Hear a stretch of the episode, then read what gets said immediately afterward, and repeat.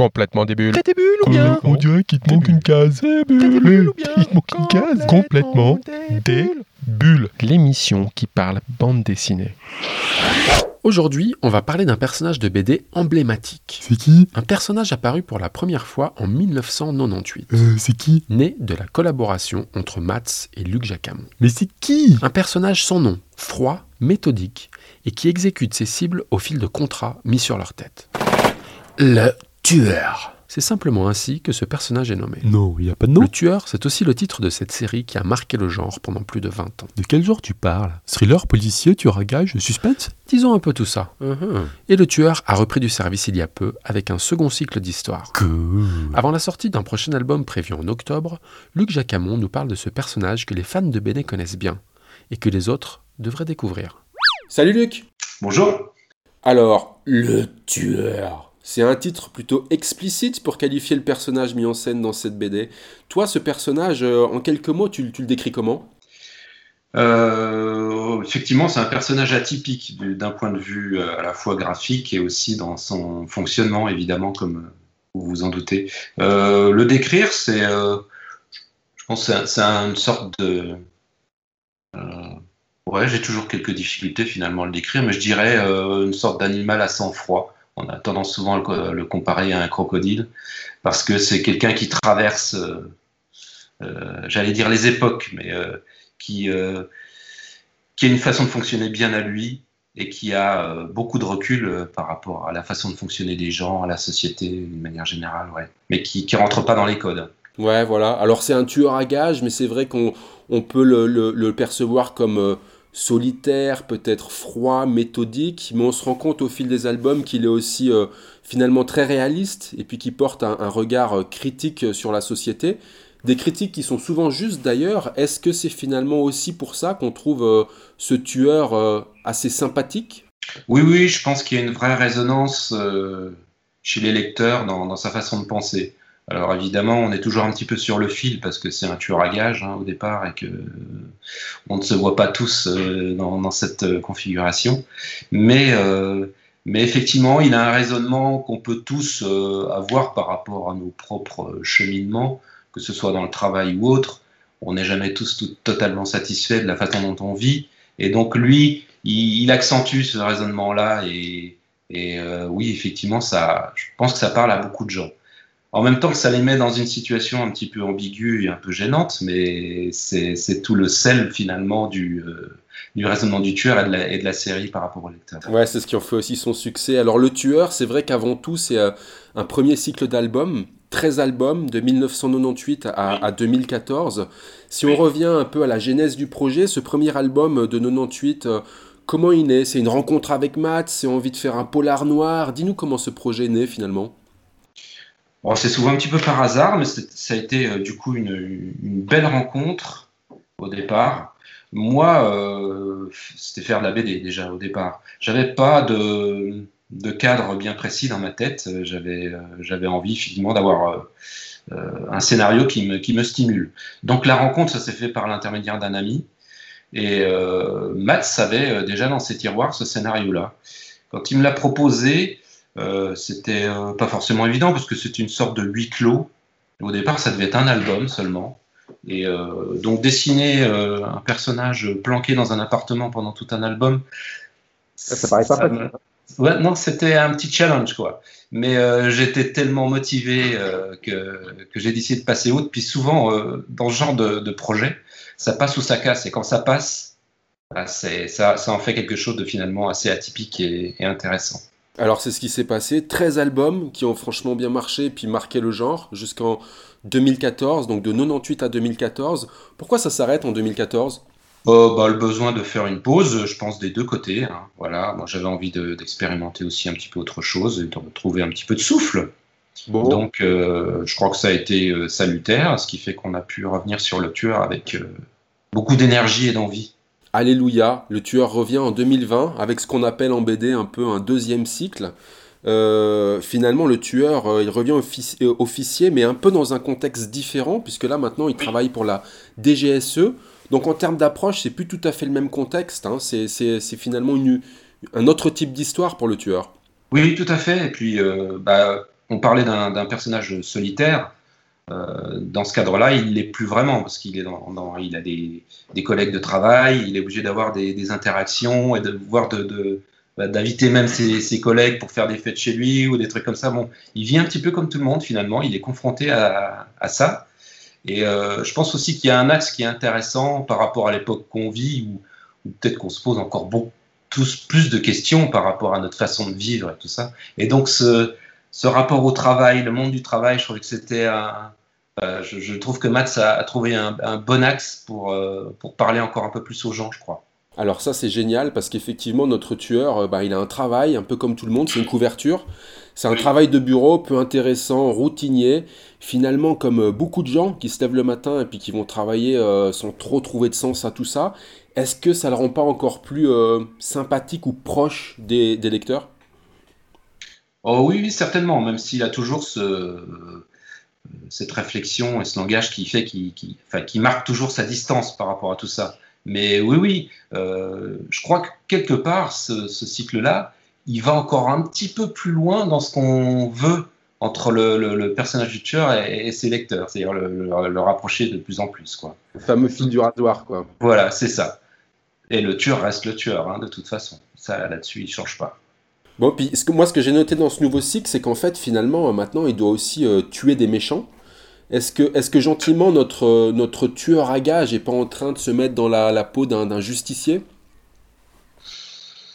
Hmm. Ouais, sans doute. C'est une bonne question à laquelle j'ai pas trop de réponse.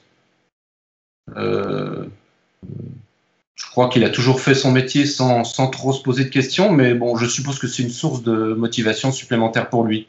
ça, doit être euh, effectivement un peu ça.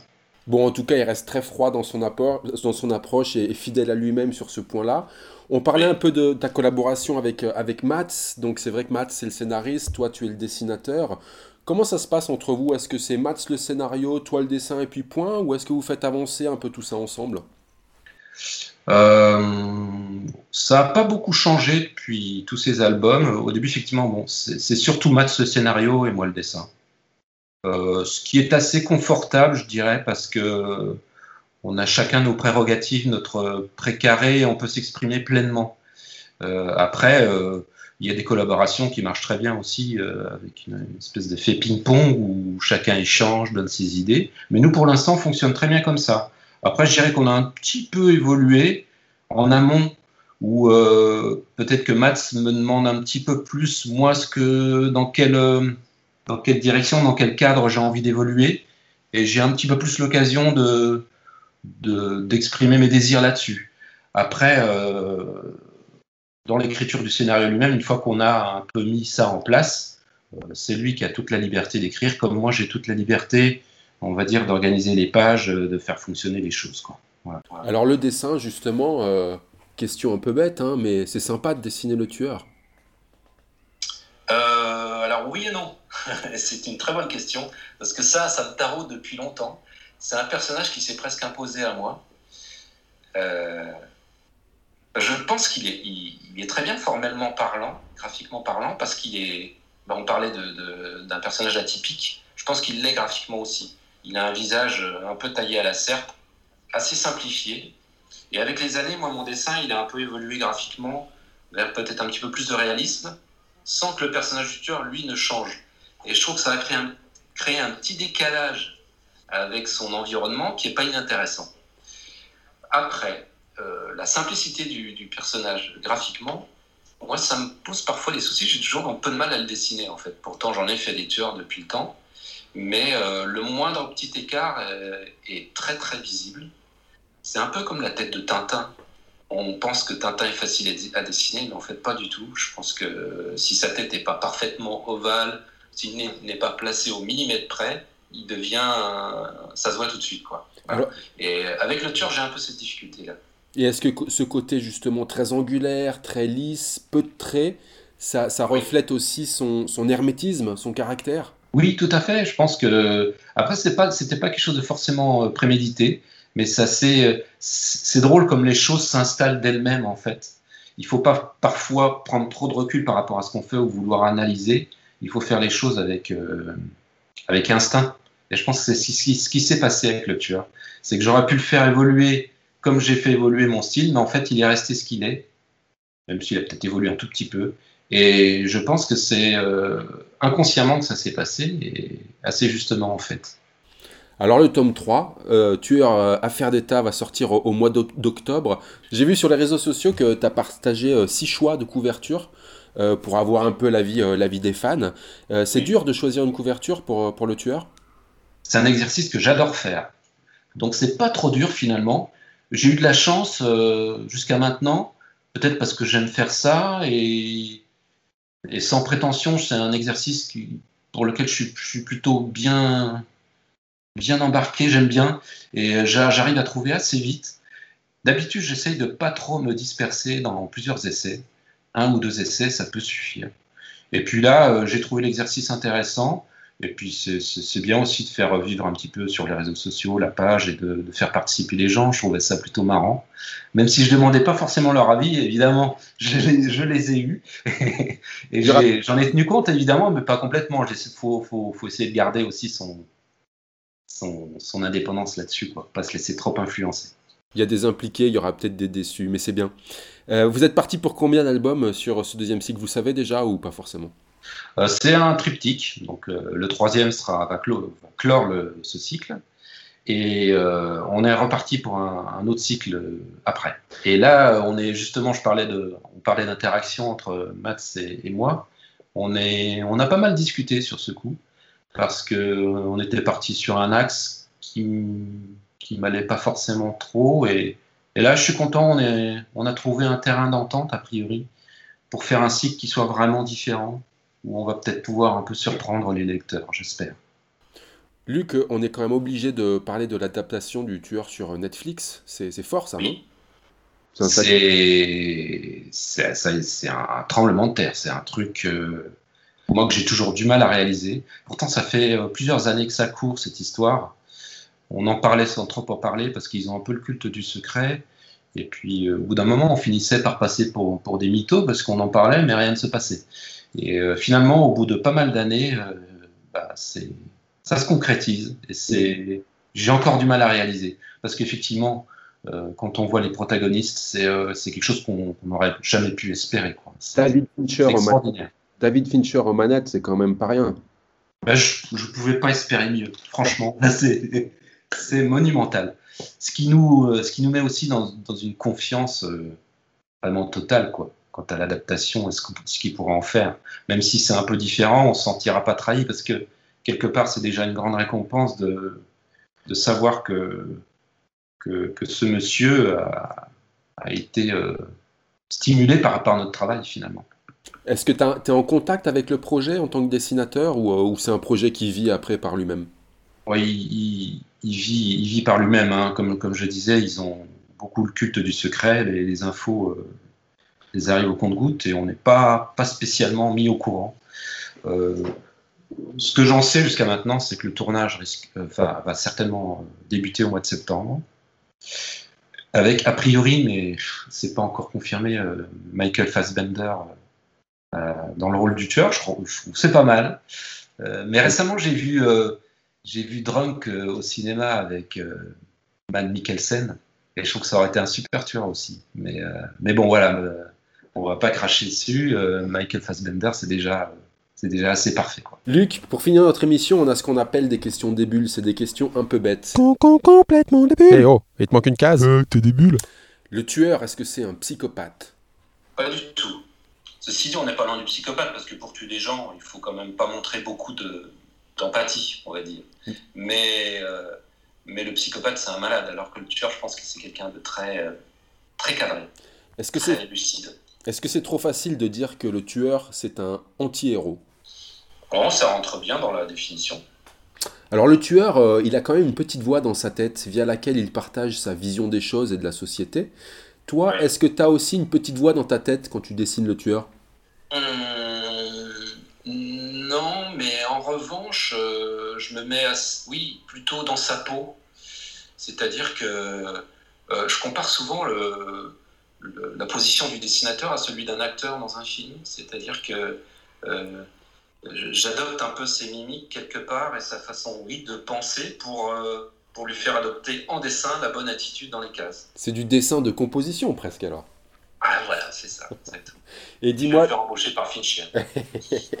dis-moi, c'est pas un gros sensible finalement tueur, un mec juste écuré de la société qui l'entoure et qui croit peu en l'espèce humaine? Oh oui, c'est ça, c'est une sorte de misanthrope, euh, mais qui a malgré tout ses petites, euh, ses petites failles et ses petits, ses petits doutes. Ce qui fait aussi l'intérêt de ce personnage, c'est qu'il n'est pas totalement inhumain et froid, il a aussi quelques, quelques sentiments qui, qui, affleurent de temps en temps. Notamment un entourage qu'il a même envie de, de protéger euh, au fil des voilà, histoires. Voilà, c'est ça. Dis-moi, c'est quoi la marque de, des lunettes de soleil du tueur? Aucune idée, pas de publicité. Est-ce que le prénom du tueur, c'est vraiment Christian? Non, il n'a pas de prénom. Ça, c'est, c'est marrant, c'est un point aussi qui est assez rigolo. Je trouve que c'est une chose, enfin, Matt, non, je veux dire Tatou, très drôle. Fois, mais donner un nom ou un prénom à des personnages, je, je pense que c'est assez compliqué. À la place de match, je comprends assez bien que ça puisse être compliqué. Donc, il n'a jamais eu de nom. Et ce qui est très bien tombé aussi, euh, finalement, par rapport au personnage qui, qui euh, est un peu une sorte de fantôme. Donc, ça veut dire qu'on connaîtra jamais son nom, hein? Je crois pas. Dis-moi, euh, Mats et toi, euh, finalement, vous n'êtes pas un peu des tueurs aussi, vous?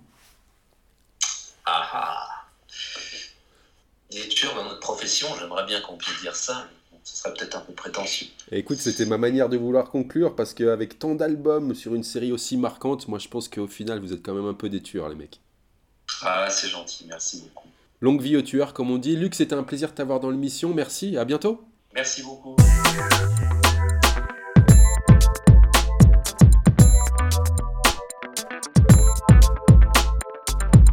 Et pour finir, la sélection de quelques albums que nous vous conseillons si vous souhaitiez vous caler une petite bande dessinée tout prochainement. On commence avec Marathon.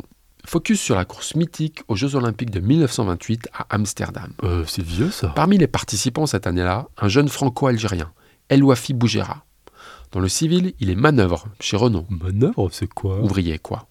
Mais c'est aussi un sportif, et ce 5 août 1928, il va gagner une médaille olympique à la grande surprise de tous.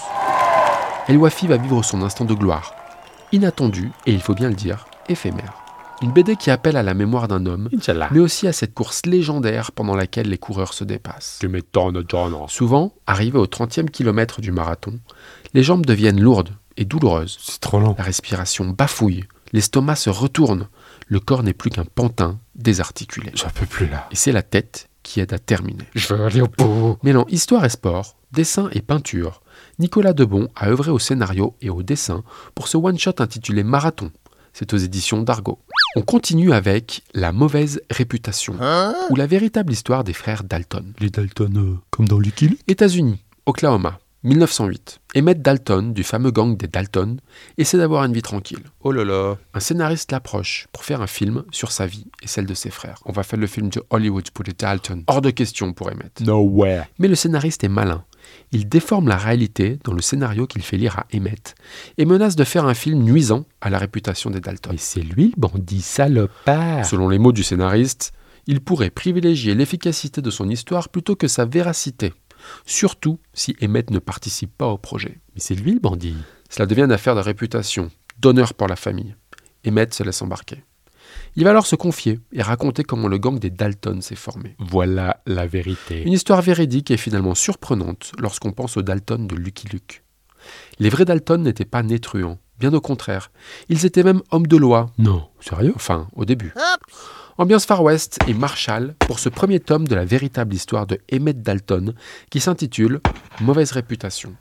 Premier volet d'un diptyque de Antoine Ozanam et Emmanuel Bazin aux éditions Glénat. On finit avec Le manoir Sheridan. What? Québec, 1922. Daniel, un jeune homme un peu perdu dans sa vie, vient de voler la caisse du magasin général d'une petite bourgade. C'est quoi un magasin général? Au Québec, on dit comme ça, c'est l'épicier du coin, quoi. Dans sa fuite, Daniel se retrouve vite en pleine nature. Et dans la précipitation, il tombe dans un lac gelé Plouf. et se casse la jambe. Ouch Ma jambe En bien mauvaise posture, il voit soudainement une main inespérée se tendre et le sauver d'une mort certaine. Alléluia Thanks, Jesus. Son sauveur, domestique dans un manoir, va lui offrir l'hospitalité. Et Daniel se retrouve alors en convalescence dans le manoir Sheridan. Cool, un manoir. Seul un vieux monsieur et son domestique vivent ici. Bizarrement, Space, les deux là. hein. dans l'immensité du manoir, Daniel s'aventure dans une aile qu'on lui avait invité pourtant à ne pas pénétrer. Pourquoi il y va, ce con? Il y découvre alors une jeune femme inerte, Ça fait flipper. bien vivante, mais totalement figée. Bientôt, il va constater que la sorcellerie s'est invitée au manoir. Sorcière Et il sera bien malgré lui embarqué vers un monde obscur. Magie noire Oh non Scénario prenant dans un décor magnifique pour ce premier tome du manoir Sheridan qui s'intitule La porte de GN. C'est de Jacques Lamontagne et Maï aux éditions Vent d'Ouest. Voilà, voilà. Alors, bonne lecture. Et comme on dit dans l'émission, les bulles, il n'y en a pas que dans le champagne, mais aussi plein les BD. Et le 9e art, lui, se consomme sans modération. Alors, soyez des bulles. Complètement des bulles. T'es des bulles ou bien On dirait qu'il te manque une case. T'es des bulles ou bien Il te manque une case. Complètement des bulles.